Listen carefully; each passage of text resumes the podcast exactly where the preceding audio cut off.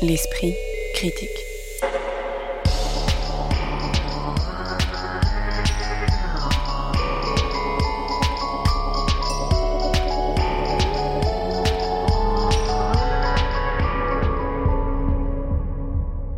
Mediapart. Trois metteuses en scène, qui sont aussi trois actrices et autrices, sont au programme de ce nouvel épisode de l'Esprit critique consacré au spectacle vivant, puisqu'on parlera aujourd'hui de La réponse des hommes que propose Tiffaine Raffier aux Amandiers de Nanterre en coproduction avec l'Odéon Théâtre de l'Europe, de Trilogie des contes immoraux pour Europe de Fiaménard qui ne se jouait pas au Théâtre de l'Europe mais à la MC 93 de Bobigny, et des Imprudents mis en scène par Isabelle Lafont à partir des dits et écrits de Marguerite Duras montrés au Théâtre de la Colline à Paris. Pour discuter de ces trois spectacles, Isée Sorel, que vous pouvez lire notamment sur le quotidien d'idées en ligne AOC, Anaïs Éluin, qui travaille à la fois pour Politis, La Terrasse ou le Courrier de l'Atlas, et Vincent Bouquet, dont vous pouvez notamment retrouver la plume sur scène web. Bonjour à tous les trois. Bonjour. Bonjour. Bonjour. On débute avec La réponse des hommes, une pièce mise en scène mais aussi écrite par Tiffaine Raffier, qui est également réalisatrice. Son premier moyen métrage avait été sélectionné à la quinzaine des réalisateurs à Cannes et actrice. Vous aviez notamment pu la voir chez Castorf ou avec le collectif Si vous pouviez lécher mon cœur dans les spectacles de Julien Gosselin. La réponse des hommes est une coproduction de l'Odéon Théâtre de l'Europe et du Théâtre des Amandiers de Nanterre où elle était présentée. C'est la quatrième pièce créée par Tiffaine Raffier qui part des œuvres de miséricorde de l'Évangile selon saint Matthieu, de bienfaisance que se doit d'accomplir chaque chrétien, tel accueillir les étrangers, donner à boire aux assoiffés, assister les malades ou visiter les prisonniers. Ces œuvres de miséricorde, donc, comme on les appelle, constituent le miroir inversé du décalogue et sont autant de règles positives que le chrétien doit effectuer s'il veut racheter ses fautes. Et Tiffaine Raffier compose à partir de là une pièce de plus de trois heures en neuf séquences, visites, tableaux ou chapitres, correspondant chacun à l'un de ses commandements. Le spectacle est difficile à résumer puisqu'il se produit énormément de choses sur scène, des cauchemars incarnés, des plans séquences cinématographiques, dans une maternité, des solos de chorégraphie, une séance au tribunal, de la musique classique jouée en live, un Noël familial à la fois crépusculaire et comique ou encore une anticipation du futur. Je commencerai donc euh, avec une question à la fois simple et impossible pour chacun de vous. Euh, qu'est-ce que vous y avez vu, Isée Sorel? Merci pour cette question euh, simple et impossible pour commencer. Alors moi, qu'est-ce que j'ai vu? Moi, j'ai vu un spectacle remarquable. je trouve que c'était quand même... c'est assumer que le théâtre peut être une surface d'interrogation, de problématisation euh, par des moyens euh, poétiques, esthétiques. Elle a recours, euh, c'est vrai, à tous les langages et ça peut paraître une forme assez explosée, fragmentaire, mais je trouve que c'est passionnant. Voilà, moi, ça, ça appelle à l'intelligence du spectateur avec aussi des images très fortes, notamment cette première image du cauchemar par rapport à la maternité d'une mère qui n'aime pas son enfant, qui n'arrive pas à le regarder. Et il y a une sorte voilà, d'image à la fémène avec ses couronnes de fleurs qui se transforment en, couronnes un peu euh, christiques, euh, puisque les femmes commencent à saigner euh, du fait de, ce, de ce joug de la maternité. Voilà, moi je commencerai par là, spectacle remarquable, admirable, j'ai adoré. Vincent Bouquet je vais aller dans le même sens qu'Isée. Euh, moi, j'ai trouvé que c'était un spectacle d'une extrême maîtrise, euh, à la fois euh, dramaturgique. ce qui est remarquable dans son spectacle, c'est que elle a à la fois cette logique fragmentaire, mais en même temps, il y a une unité folle qui se déclenche au fur et à mesure du spectacle.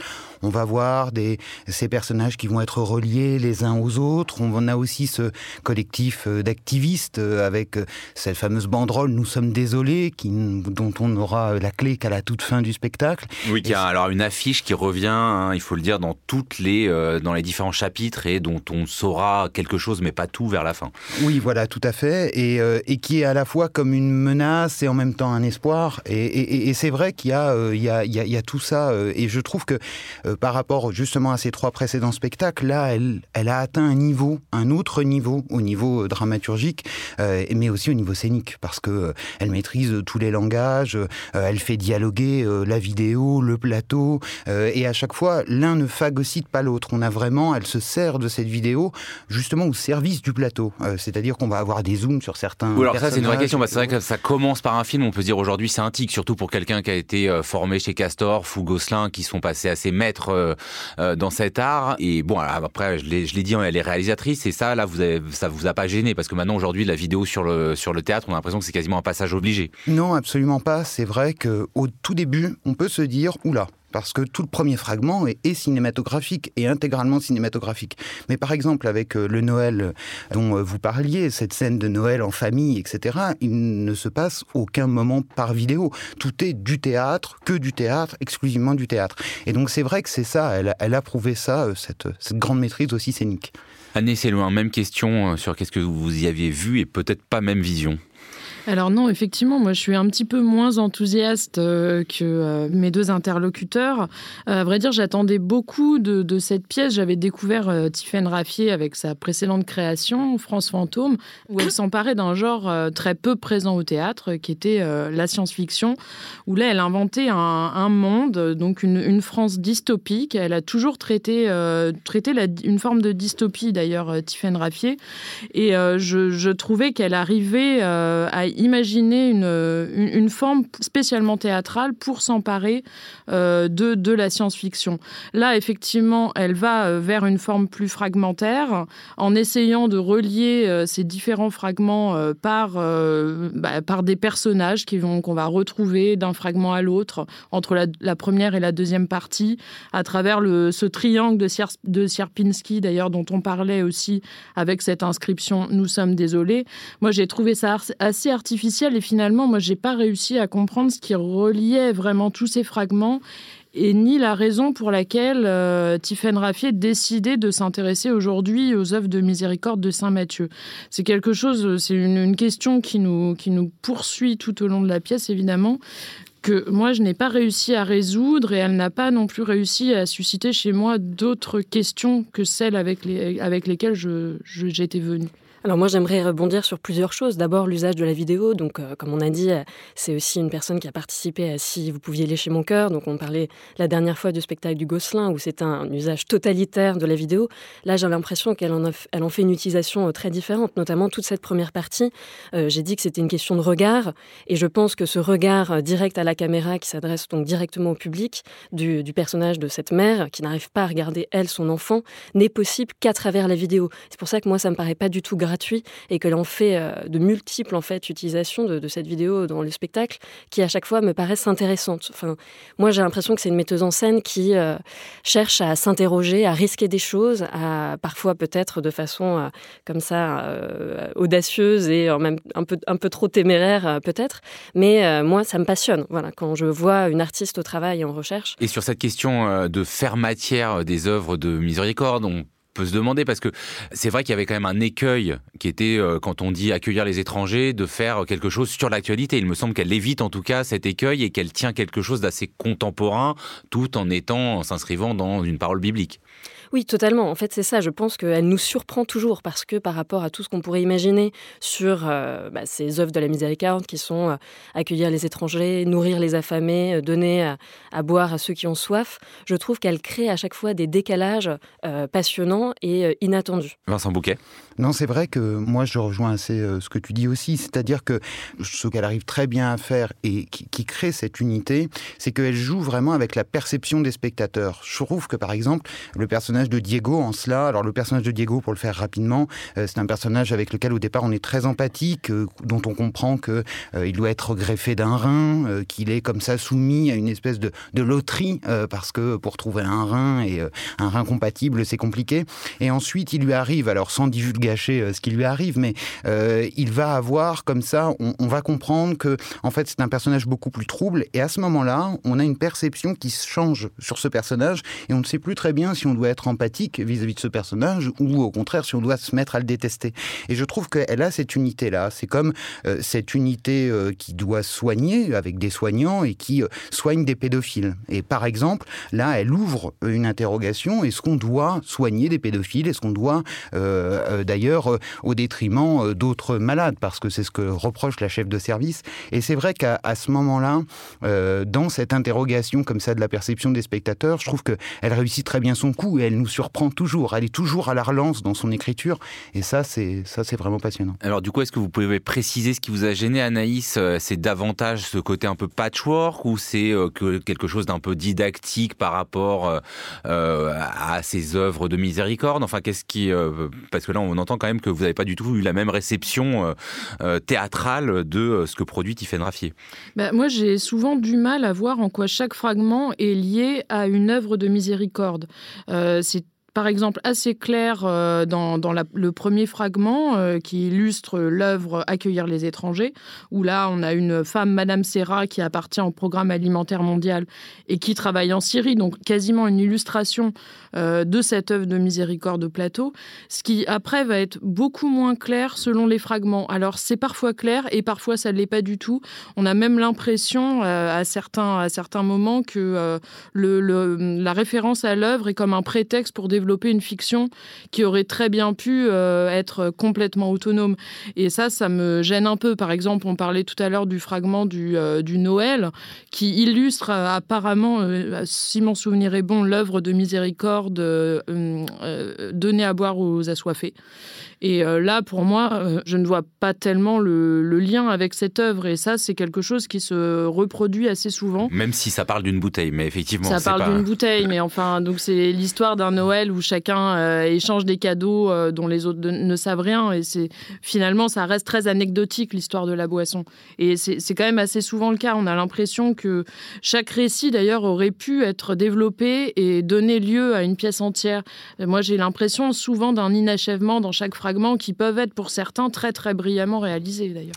Oui, mais moi, au contraire, je dirais que c'est cette forme lacunaire euh, qui m'a qui m'a plu et où je me dis qu'on est invité nous, chacun, chacune, à combler ces trous, à nous questionner euh, sur nous-mêmes. Et je pense que ces œuvres de la miséricorde, de la même manière que le décalogue euh, chez Kislovski, euh, elle les sécularise avec des Qu'elle assume comme référence de sa pièce elle, euh, elle les prend comme point de départ pour nous euh, parler de finalement des relations euh, très humaines des uns envers les autres. Et je pense qu'elle réinterroge sur qu'est-ce que la bonté, qu'est-ce que que faire, parce que je vais faire, vous savez, j'ai des tendances à la philosophie.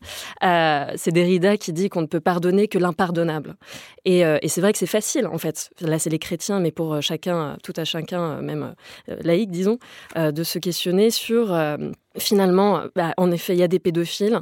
S'il faut les soigner, mais bon, il y a besoin de place dans l'hôpital. On pourrait faire des métaphores avec des situations euh, extrêmement actuelles euh, par rapport à euh, les personnes non vaccinées. Méritent-elles d'être plus soignées que les autres? Enfin, je trouve que moi, ça m'a questionné sur tout ça, et, elle le fait là encore, je trouve très très bien c'est euh, nous pousser des questions morales, euh, nous pousser dans nos retranchements moraux. Voilà. Le dispositif est quand même euh, assez fort, assez en tout cas assumé, et notamment il y a cette présence de la technique sur scène, alors particulièrement des lumières, mais aussi des techniciens qui font le son.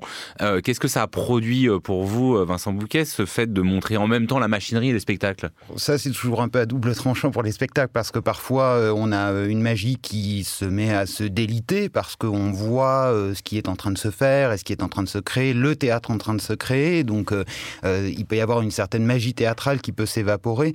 Euh, mais là, j'ai pas du tout la sensation que c'est le cas, notamment parce que comme tout est utilisé à dessein et, et, on va dire tout, tout est en complémentarité et le fait que comme ça on est effectivement un cadreur, d'ailleurs qu'on voit sans doute moins que dans d'autres spectacles qui utilisent la vidéo.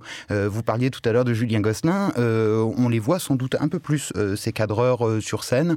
Oui, non, là c'est plutôt les techniciens lumière, les techniciens, le côté musical aussi, et puis un peu, voilà, le son. Moi, je trouve qu'à chaque fois, il y a une sorte de ça amène aussi le rituel, parce que tout, est aussi très ritualisé dans ce spectacle, c'est-à-dire qu'on a de la danse, on a de la musique, on a... Et donc, c'est comme si le rituel se mettait en place, et les outils du rituel pour organiser ce rituel se mettaient en place. Donc je trouve que, voilà, scéniquement aussi, ça, ça a du sens il faut peut-être aussi dire un mot de ce décor, avec notamment ce mur du fond euh, qui avance et recule, qui a des sorties, euh, certaines sont plus ou moins scellées, plus ou moins accessibles. Qu'est-ce que, euh, est-ce que ça, bon, qui est un peu articulé à la fin du spectacle, qu'on va pas dévoiler, mais est-ce que ça vous a semblé fonctionner, Anaïs Elouin Est-ce que vous sauveriez ça? Euh, oui, mais il y, a beaucoup de choses que j'ai quand même beaucoup appréciées dans, ce spectacle. Alors, euh, le décor n'est pas forcément la, première de ces choses. Euh, après, pour revenir sur la, présence de la technique au plateau, moi, je trouve qu'effectivement, c'est quelque chose d'assez intéressant et qu'on retrouve depuis le début du, travail de Tiffaine Raffier et qui va avec une pratique de, de l'écart qu'elle a pu vraiment développer d'une manière, je trouve, passionnante, surtout dans ses premières pièces. mais là encore, à savoir savoir qu'elle essaye toujours euh, de créer une, une distance entre ce qu'on entend, entre ce qu'on voit, entre l'image, l'écrit, euh, le visible et l'invisible. Et là, je, là, je trouve qu'effectivement, elle, elle, continue à, à réfléchir là-dessus et, et, je trouve ça assez intéressant. Et le décor, d'ailleurs, fait partie de cette recherche générale. Isée Sorel. Mais moi, je trouve qu'en fait, tout fait, euh, tout fait spectacle. Et c'est ça qui fait que le spectacle, malgré tout, malgré ces sujets très pesants, n'est pas plombant ni moralisateur, qu'en fait elle nous offre quand même un grand moment euh, de théâtre où on en prend un peu plein les yeux, euh, etc. Et moi j'ai un peu l'impression de naviguer dans une salle d'exposition aussi avec euh, ce mur blanc au, fond où on passe de pièce en pièce vers chacune de ces œuvres de, de miséricorde qui euh, s'assument un peu comme ça de façon brechtienne pour, pour nous interroger. Et, oui, je trouve que c'est du grand spectacle. La réponse des hommes, écrit et mise en scène par Tiffaine Raffier, c'est au Théâtre des Amandiers en co-réalisation avec le Théâtre de l'Odéon jusqu'au 28 janvier. Et cela part ensuite en tournée à Villeurbanne, Lorient, Saint-Étienne, Toulouse, Tours, Valenciennes et l'île Tourcoing. L'esprit critique. Mediapart. Trilogie des contes immoraux pour Europe, entre parenthèses, c'est le nom du dernier spectacle de plus de trois heures de Fia Ménard qui rassemble et complète le travail qu'elle avait inauguré en 2017 avec la création de Maison Mère pour la Documenta de Cassel, puis poursuivi avec Temple Père et la rencontre interdite. Dans ce triptyque, on voit d'abord la performeuse et metteuse en scène habillée en sorte d'Athéna de cabaret monter un gigantesque parthénon de carton qu'une pluie battante vient ensuite mettre à terre à peine terminée. On la voit ensuite édifiée à l'aide d'autres acteurs acteur acrobate une gigantesque tour de Babel évoquant le film Métropolis, sous l'accompagnement et la direction des chants d'une autre performeuse du nom d'Inga Ould à Conardotir. J'espère ne pas avoir fait d'erreur dans la prononciation. Et on la voit enfin descendre nue et tel un pantin depuis le haut de cette tour. Alors cette trilogie avait été présentée au Festival d'Avignon et était en ce début d'année à la MC 93 de Bobigny. Moi je l'ai vu à Avignon cet été euh, je dirais que la moitié de la salle était partie, alors que la moitié de la salle était restée au bout des trois heures à applaudir debout pendant de longues minutes. Est-ce que la réception à la MC 93 a été aussi clivée? Et si oui, de quel côté vous êtes-vous trouvé, Isée Sorel? Alors moi, euh, du côté du, verre plein, je dirais, euh, il y a eu assez peu de départs. Et euh, j'étais assez contente aussi euh, en arrivant dans la salle de voir un public très jeune, très euh, divers. Euh, J'ai l'impression qu'à la rue, et avec des gens que j'entendais euh, ensuite à la sortie, des, jeunes personnes de 20 ans dire Ah oui, je suis allée voir aussi euh, l'après-midi d'un feu, et là. Enfin, vraiment, j'ai l'impression qu'elle a réussi à, construire un public aussi de fidèles euh, pour aller voir ce, théâtre euh, quand même euh, exigeant. Et je trouve euh, bah, ça plutôt encourageant. Oui, exigeant, parce qu'il faut bien dire que quand même pendant la première heure et demie, il n'y a pas une seule parole. Euh, oui, tout à fait. Donc, euh, Fia Ménard, d'ailleurs, nous accueille d'une manière que, j'aime beaucoup. Elle est à moitié euh, avachie euh, au fond de la scène, les jambes écartées, qui nous laisse voir une, une sorte de, croix et de, et cuirasse cache-sexe. Là, elle a l'air, elle semble attendre, comme si elle, savait devoir accomplir une mission dont elle connaît les détails. Et là, donc, on, peut se, on se sait déjà préparé à, à quelque chose de long. Euh, et effectivement, le rituel va être long pendant une heure. Euh, Fia Ménard, euh, méconnaissable, comme à chaque, dans chacun de ses spectacles d'ailleurs, va construire un parthénon en carton avec du scotch et des, des formes de javelot. Un euh, carténon, voilà, quelque chose comme ça.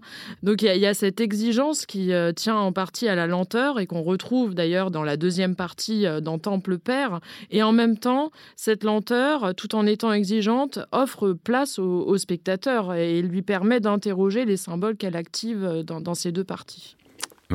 C'est là justement, je trouve, elle est très très forte. C'est-à-dire que elle arrive à générer comme ça, avec la construction de ce carténon, donc euh, face au spectateur, une sorte d'empathie naturelle. C'est-à-dire que à un moment comme ça, alors au départ, elle est avec cet aplat de carton immense qui fait toute la scène comme ça, et puis elle se met euh, alors euh, à piquer dedans avec, et puis alors petit à petit tout cela se construit, et puis à un moment, ce carténon, il devient presque dangereux pour elle parce que elle va se mettre en danger. Alors on ne sait, alors moi je l'ai vu deux fois pour le coup puisque ça avait été créé à Nanterre il y a quelques années en première partie, et, et c'est vrai que elle se mettait aussi en danger un petit peu, donc je me demande à quel point tout cela n'est pas un peu maîtrisé et, évidemment est, fait à dessein, mais mais à Avignon, je me souviens au jour de la première, le, le, le, le Carténon a failli tomber, y compris sur le public. elle l'a oui, il, faut, il faut bien dire que c'est énorme, c'est à la limite du manipulable, c'est sur ça que ça joue. Ah, oui, oui, Ikea XXL de 200 kilos.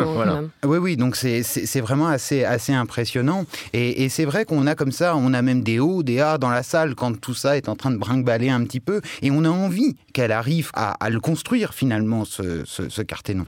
Et c'est pour ça que euh, lors de la phase de destruction, je peux le dire, puisque c'est dans, un, dans le teaser lui-même, cette phase de destruction, puisque à un moment, ce Carténon va se mettre à prendre l'eau, on est vraiment là aussi presque déchiré de voir comme ça euh, euh, cette belle construction euh, hop, se, liquéfier quasiment sous nos yeux après une heure et demie comme ça d'intense effort. Mais alors justement, pour parler, puisque on l'a dit, hein, de ce Parthénon qui s'effondre ensuite sous la pluie, c'est-à-dire qu'à la fois donc il y a quasiment pas de parole pendant toute la première partie du spectacle, et en même temps intitulé euh, Trilogie des contes immoraux pour Europe, puis bâtir un Parthénon euh, qui fait référence à la grecque, puis le faire effondrer, forcément ça devient très vite métaphorique. Est-ce que euh, cette métaphore, elle demeure vive ou est-ce qu'elle devient un peu ben, à l'image de ce Parthénon, un peu lourde?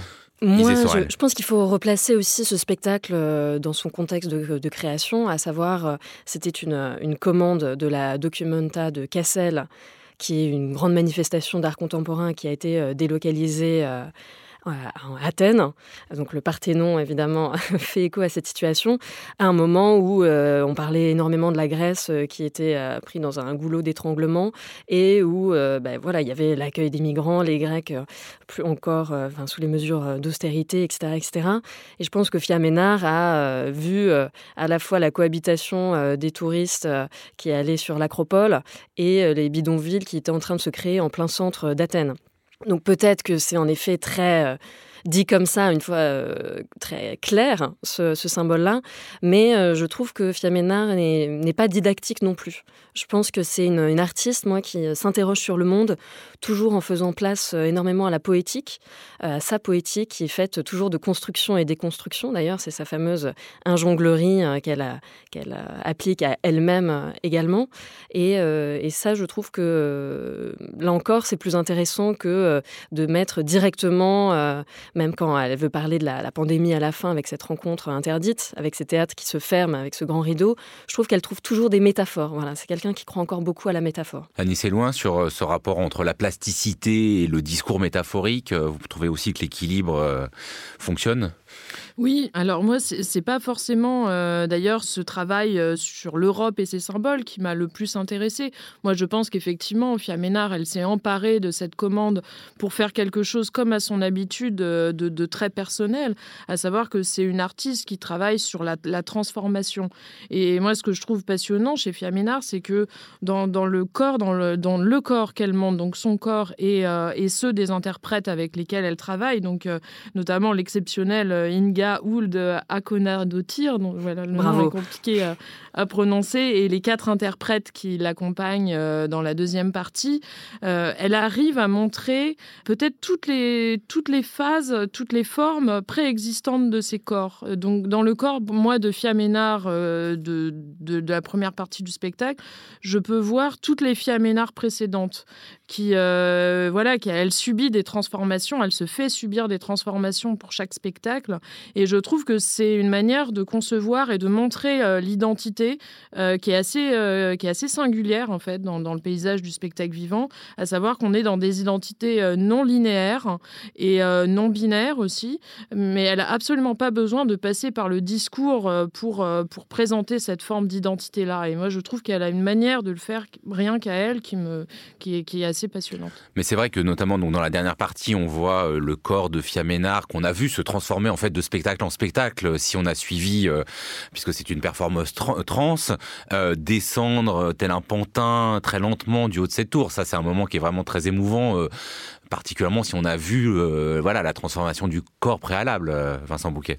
Oui, et je crois, alors peut-être que euh, certains me détromperont, mais je crois que c'est une des premières fois où on voit Fiaménard nue sur scène, où elle assume comme ça ce corps-là, voilà, qui, a, qui est passé par un processus de transformation. Et, et, et c'est vrai que c'est assez émouvant aussi quand on a cette histoire-là. C'est comme si elle-même était arrivée, on va dire, au, au bout aussi d'un processus. Et comme tout son spectacle, cette trilogie n'est que processus finalement, puisqu'on est dans un processus de construction.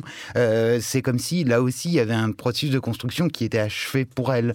Euh, voilà. Alors après, peut-être euh, sur le, point de vue, on va dire peut-être plus didactique, je trouve que la seconde partie pourrait mettre un tout petit bémol et peut-être un tout petit peu plus didactique que la première. je trouve que effectivement, ce, cette tour de Babel, qui est un symbole phallique, avec le, comme ça cette lutte contre le patriarcat, avec forcément euh, voilà, des, des, des, constructeurs qui sont réduits euh, en esclavage. Bon, c'est peut-être un petit peu plus lourd, un petit peu plus... Bon, voilà, mais c'est vraiment le seul bémol que je pourrais euh, apporter. Mais ça pose aussi ouais, une question, comment fonctionne, puisque ça avait été créé de manière indépendante, hein, cette première partie, là, elle présente une sorte de triptyque. Est-ce que vraiment ça fonctionne en triptyque, c'est cette pièce, ou est-ce qu'on aurait peut-être dû garder les moments comme indépendants? Sorel bah, Moi, je trouve que c'est surtout peut-être le mot de, trilogie est un peu surfait parce que c'est vrai qu'au bout de, je crois, 2h45 et qu'on se dit, oula, on est encore la deuxième, la deuxième maison, puisque aussi c'est des contes qui font plus ou moins référence aux trois petits cochons euh, avec euh, la maison euh, de paille, puis la maison de bois. Et donc on se dit, oh mon Dieu, là, s'il y a la maison de briques ou son équivalent qui va arriver, on n'est pas sûr que ce, fragile équilibre qu'elle arrive à maintenir entre bah, le fait de nous faire éprouver la violence qu'elle entend dénoncer et euh, en même temps nous l'épargner. Enfin, ce fragile équilibre, on se demande s'il va, il va se poursuivre euh, dans ce cas-là. Bah, moi, je trouve qu'en même temps, Fia Ménard ne cesse de créer des cadres qu'elle détruit par la suite. Et donc, ça me paraît euh, complètement. Enfin, pour moi, elle a complètement le droit de, partir sur deux formes en début de trilogie et de d'y renoncer, de nous proposer complètement autre chose à la fin, à savoir ce corps nu qui se promène sur scène avec un extincteur. Et pourquoi pas euh, enfin, euh, elle, elle, se donne tous les droits et, euh, je pense qu'elle a tout à fait raison de le faire. Et ce qui est intéressant, moi j'ai trouvé que c'était vraiment la, façon de construire aussi en miroir, parce que la première partie est très artisanale, c'est-à-dire qu'on a une femme seule comme ça qui construit avec du carton, et euh, la deuxième partie, euh, on est vraiment sur quelque chose de la technostructure. Euh, et donc, il y a presque tout ça, et cet empilement un peu presque de l'ego, il est presque infaillible, c'est-à-dire que lui, il ne pourra pas s'effondrer. Il y a un côté comme ça où cette tour de Babel, elle est beaucoup plus autoritaire, et donc on, on voit bien comme ça euh, à la fois la construction en solo euh, très artisanale, la construction en groupe très technostructure, avec euh, comme ça une injonction presque d'une intelligence robotique artificielle. je trouve que vraiment, ça, a vraiment du sens de les avoir comme ça en miroir l'une de l'autre. Oui, puis si on s'interroge sur euh, les métaphores politiques que les deux représentent, si euh, dans le premier, le premier pendant, euh, ça symbolise voilà, de façon un peu facile l'Europe et la construction européenne qui va à volo, ainsi que ses symboles et représentations, la deuxième partie qui serait plus et le patriarcat et ce qu'elle appelle la nécropolitique à la suite d'Achille Mbembe et le libéralisme destructeur, lui est toujours en place. C'est peut-être aussi ça que ça veut nous dire, et notamment dans les principes de soumission auxquels on est toujours acculé. Et évidemment, euh, elle a le droit euh, de détruire les mondes qu'elle crée. Mais moi, ça m'a quand même posé une petite question. C'est-à-dire que voilà, la première partie euh, parle d'effondrement. Alors, on peut voir un effondrement politique de l'Europe. On peut y voir une conception beaucoup plus large d'effondrement civilisationnel, puisqu'on parle quand même du Parthénon, voilà, qui est l'emblème de la civilisation grecque dont l'Europe découle. Et en même temps, on y va avec une débauche de moyens, c'est-à-dire qu'on finit par construire cet énorme Parthénon en carton, et puis hop, pour le détruire juste après, on est très loin de l'esthétique ou du discours politique que peuvent tenir des metteurs en scène comme Philippe Ken ou Jérôme Bell qui insistent sur l'économie de moyens. Est-ce que là, il n'y avait pas aussi un contraste entre euh, voilà la manière de se faire détruire un monde et la débauche de moyens pour, le, pour, pour en parler, pour parler de ces effondrements? Débauche de moyens, je, je n'irai pas jusque-là. Il s'agit euh, tout de même de carton, de certes grands pans de carton, euh, mais ça reste une grande modestie, je pense, tout comme finalement dans, dans, la deuxième partie aussi, même si elle, elle est peut-être plus impressionnante, plus virtuose. D'ailleurs, euh, Fiamena réfléchit beaucoup sur la notion de, virtuosité, mais en même temps, euh, il y a, à partir de la, de la bascule de cette deuxième partie, il y a une remise en question euh, complète de cette virtuosité. Et finalement, les cartes qui composent cette tour de Babel sont des, cartes, de bois, des cartes de bois, des cartes de bois, de bois fin. Finalement, le rituel peut-être qui permet la construction donne une impression de virtuosité, mais elle est complètement remise en question de même que l'impression de débauche de moyens, qui, à mon avis, il n'y a pas. Peut-être que c'est du carton recyclé en plus, on ne sait pas. Mais en tout cas aussi, je trouve que là, elle est aussi accompagnée par des très grands artistes, euh, que ce soit en termes de lumière, où on retrouve euh, voilà les, noirs et blancs euh, d'Éric Soyer, qui est aussi le créateur lumière de Pomera, ou son, bah, toute la question du son, dont on n'a pas encore parlé, qui permet aussi une sorte de, de participation du public, puisqu'il y a des espèces d'antennes de chaque côté qui font rentrer en résonance les réactions du public, les actions sur, sur le plateau. Et c'est là aussi où c'était une autre chose que je voulais euh, ajouter, à savoir que euh, c'est un peu, euh, si on regarde quelque chose longtemps, ça finit par devenir intéressant. C'est Flaubert qui, disait ça. Et je trouve que là, Fiaménard, elle nous offre aussi ces expériences-là. À savoir qu'il se passe très peu de choses malgré tout, mais donc on devient attentif à tout. Et moi, je sais que le soir où j'y étais, il y avait une femme, je ne sais pas pourquoi, mais qui hurlait de rire avec un de ces rires communicatifs un peu hum, humoristique, quoi, un peu ridicule. Et, et ça crée des dissonances sur le plateau qui étaient aussi très intéressante. Et c'est ça euh, bah, qu'elle offre euh, également. La trilogie des contes immoraux pour Europe de Fiaménard, c'était récemment à la MC 93 de Bobigny et ce sera visible fin janvier à Arras, puis d'ici le mois d'avril à Bayonne, Chambéry, Le Mans, La Roche-sur-Yon et Rennes. L'esprit critique. Mediapart. Le spectacle Les Imprudents a été conçu par la metteuse en scène Isabelle Lafond d'après les dix et écrits de Marguerite Duras. Il a été créé en juin dernier au Printemps des Comédiens. Il était présenté au Théâtre de la Colline pendant le mois de janvier avant de partir en tournée dans plusieurs villes de France.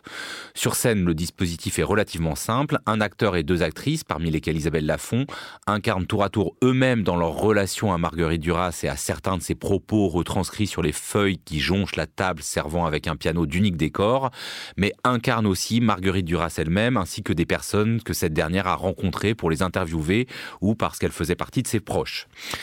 Qu'est-ce que vous avez pensé de ce montage de 10 et écrits de Marguerite Duras, dont la spécificité est sans doute qu'il ne s'agit pas d'une traversée de ses livres, euh, ni même tellement des entretiens qu'elle a donnés, mais plutôt des moments où elle était elle-même intervieweuse, questionneuse en tout cas.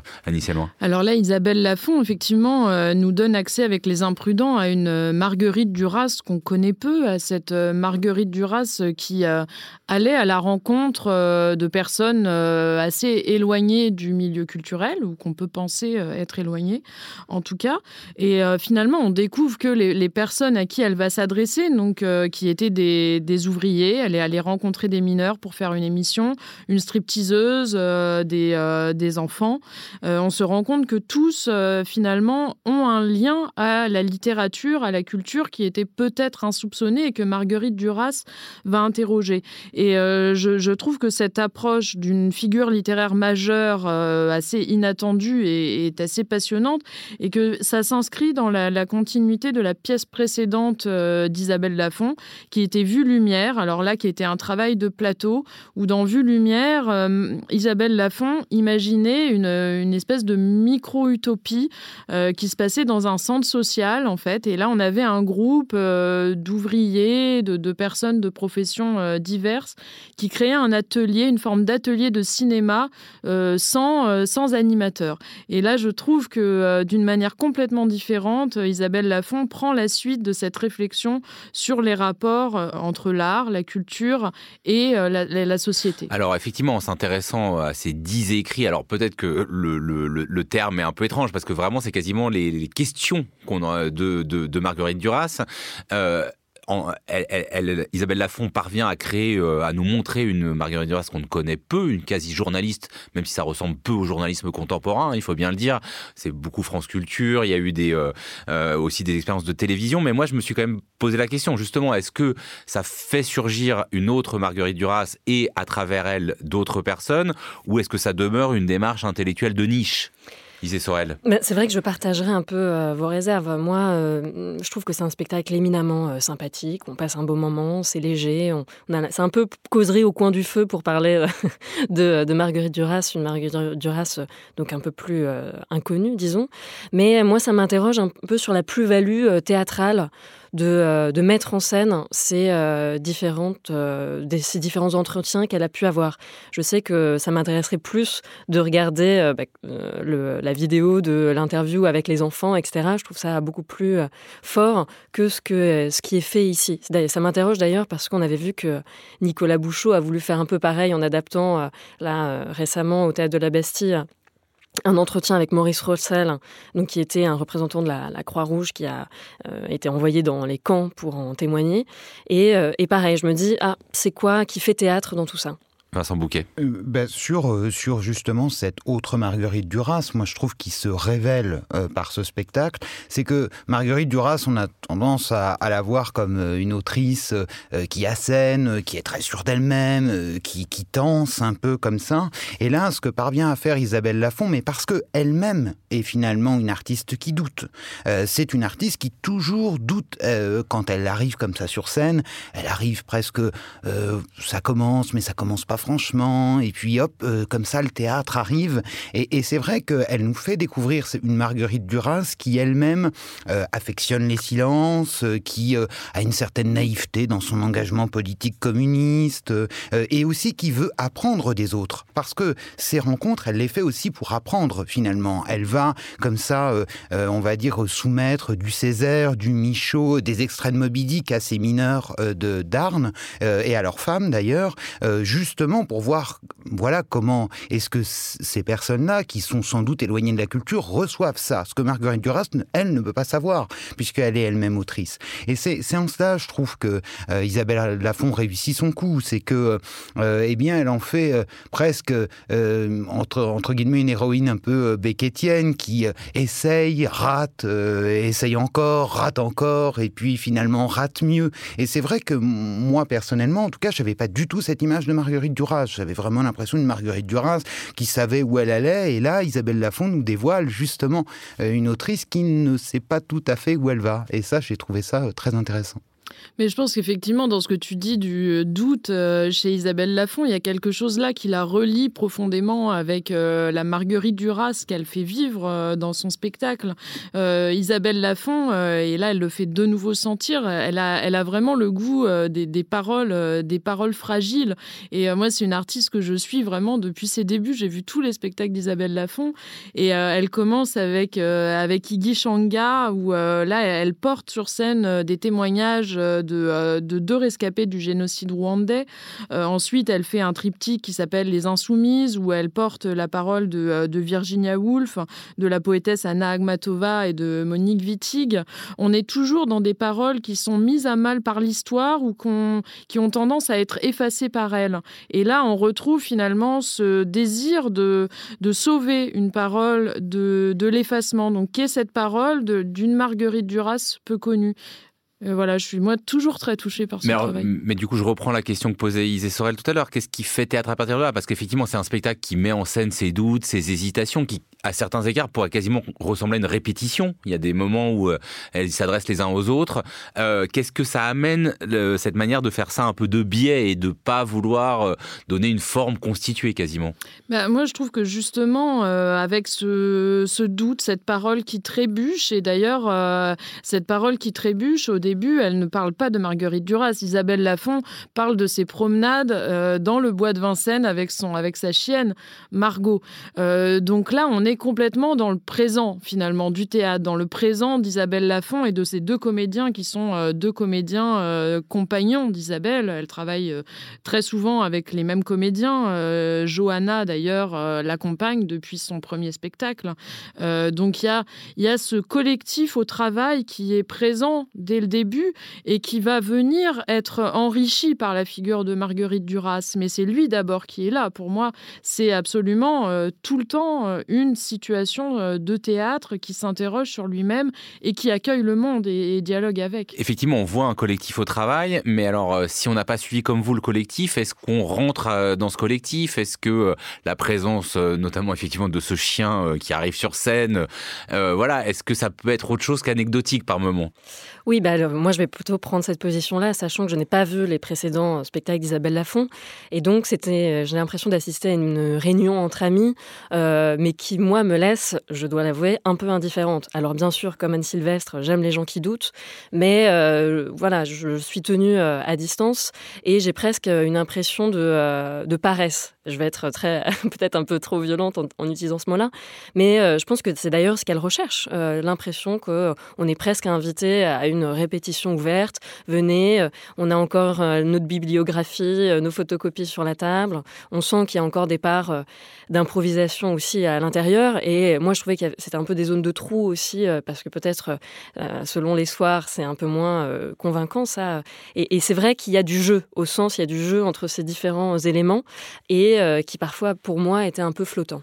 Alors paresse, euh, moi je m'inscris complètement au faux, au ah. contraire. C'est extrêmement difficile ce que fait Isabelle Lafont, parce que tout n'est affaire que de glissement finalement dans ce spectacle. On glisse dans le temps, on glisse dans l'espace, de la rue Saint-Benoît euh, jusqu'au bassin minier, et puis on glisse aussi dans les personnages, parce que euh, avec notamment ces, deux comédiens et elle-même, finalement ces, ces personnages, c'est comme si ils arrivaient, ils s'emparaient d'eux. C'est-à-dire que c'est pas les comédiens qui mettent le grappin sur les personnages, c'est vraiment les personnages comme ça qui s'invitent. Et on va avoir euh, une stripteaseuse, la bibliothécaire, Marguerite Duras elle-même, où là c'est vraiment très beau ce moment-là, euh, où Isabelle Lafont finalement accomplit presque... Oui, ça il faut parler quand même de ce moment particulier où on a beaucoup vu donc des retranscriptions de euh, moments où Marguerite Duras posait des questions aux gens et puis à un moment là s'invente une rencontre entre Isabelle Lafont et Marguerite Duras ou son fantôme, on ne sait pas très bien. Oui, c'est ça. Euh, qui est causée d'ailleurs euh, par, euh, par sa chienne Margot, puisque elle, elle va comme ça, elle veut attraper une mouche qui est sur un carreau, et il s'agit en fait de la, du carreau de la maison de Marguerite Duras. Et donc là aussi, il y a affaire de glissement, c'est-à-dire qu'elle commence avec son chien dans le bois de Vincennes, avec ses promenades, où elle rencontre Monsieur Vanille, Madame Princesse ou Monsieur Princesse, je crois, et finalement, elle finit avec ce chien aussi. Et donc tout, tout n'est que tout est loin de la paresse et tout est loin du hasard finalement. Euh, elle donne cette impression-là et c'est ça qui est très très beau, c'est qu'elle fait de cette fragilité, de cette délicatesse une sorte de force motrice de son théâtre. Euh, et dans un, on va dire, dans un univers théâtral où tout est peut-être un petit peu euh, corseté, verrouillé. Euh, euh, on va dire aussi un peu des spectacles comme ça qui se déroulent toujours selon, voilà, avec de plus en plus de techniques, etc. Donc qui ne laissent rien au hasard. là, Isabelle Lafont, au contraire, met le hasard en jeu et, parvient véritablement à en faire une puissance théâtrale assez forte. Je reconnais quand même une, forme de délicatesse et d'élégance et je pense qu'elle propose une rencontre après, il faut être dans l'état pour la saisir selon l'intérêt qu'on porte aussi à, ce qui est présenté. Juste euh, pour finir, outre les textes des entretiens menés par Duras avec des mineurs, des enfants, euh, différentes personnes, on entend des extraits issus de ce qu'on appelait le groupe de la rue Saint-Benoît, où se trouvait le domicile de Marguerite Duras après la guerre, parmi lesquels on trouvait l'écrivain Robert Anthem, qui fut son mari, l'essayiste Dionys Mascolo, qui fut son amant, mais aussi euh, le sociologue Edgar Morin, le poète Claude Roy ou l'éditeur Maurice Nadeau. Comment est-ce que vous avez saisi ces moments un peu plus particuliers d'une époque particulière de Marguerite Duras Annie loin euh, bah, alors là, en fait, on a accès à une Marguerite Duras qui est également méconnue, qui est une autre Marguerite Duras méconnue, mais ce groupe de la rue Saint-Benoît est resté euh, un peu dans l'ombre. Donc finalement, euh, c'est assez cohérent par rapport au, premier fragment du spectacle. Et puis moi, j'ai trouvé que c'était une, manière de, de, montrer en quoi Marguerite Duras était, était dérangeante, parce qu'il y a cette recherche finalement, ce désir de montrer euh, de revenir à l'urgence première et, euh, peut-être à, la gêne première qu'a pu causer Marguerite Duras en son temps, qu'on a tendance à, oublier de, par le temps, euh, en fait, avec n'importe quel auteur finalement. on a tendance peut-être à muséaliser les auteurs, les, figures littéraires aussi connues. Là, elle, elle, démuséalise, si on peut dire ça, et c'est ce qu'elle fait d'ailleurs dans, tous ses spectacles, et que je trouve passionnant. Et donc ce passage de la rue Saint-Benoît euh, en fait partie. D'ailleurs, ce qui est assez intéressant, c'est qu'on finit par un texte de Duras, d'ailleurs, un extrait d'écrire. On ne commence pas par ça, on s'achemine progressivement vers ça pour peut-être pouvoir accéder à ce qui à ce qui était urgence. Il a fallu faire tout ce chemin euh, théâtral pour arriver là. Les Imprudents, d'après les dix écrits de Marguerite Duras, c'était au Théâtre de la Colline à Paris en janvier, mais ce sera notamment visible le mois prochain à la Comédie de Saint-Étienne, puis ensuite au TNP de Villeurbanne et à la Maison du Théâtre à Amiens.